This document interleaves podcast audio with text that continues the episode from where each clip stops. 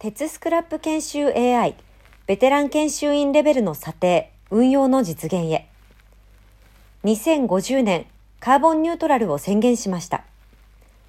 日本全体の CO2 排出量のおよそ14%を鉄鋼業が占めている現在、航路法との比較で、同排出量を75%以上削減できる電路法による鉄鋼生産の拡大が求められています。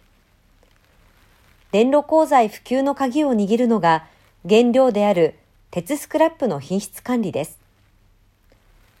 脱炭素に向けた課題などが資源エネルギー庁ウェブで解説されています。今日、電動メーカーにおいて、鉄スクラップは受け入れ時の現場研修員による高度な検品作業により、品質を担保していますが、日々搬入される大量スクラップの正確な検品にはスキルが要求され、人手不足や熟練工の高齢化といった社会課題への対応も求められます。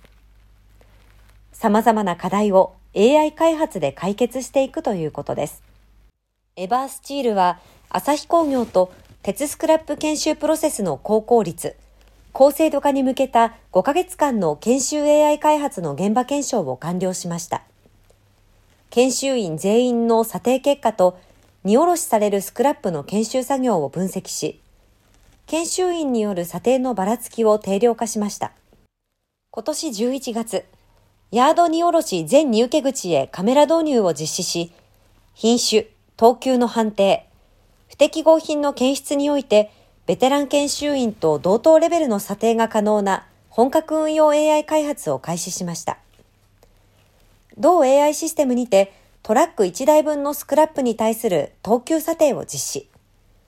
ヘビースクラップの査定において、研修員の査定精度のおよそ88%を達成しました。ヤードで夜間撮影されたクラップデータでも解析を実施し、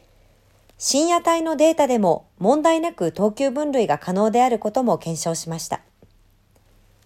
不純物や炉内にて急反応を引き起こす密閉物といった異物を検出。トランプエレメントの代表であるモーターについても検出可能であることを確認しました。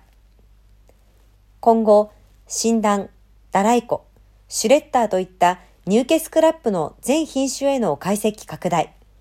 フル機能 AI の開発を行います。データ収集スピードを加速させることで、開発効率を一挙に向上し、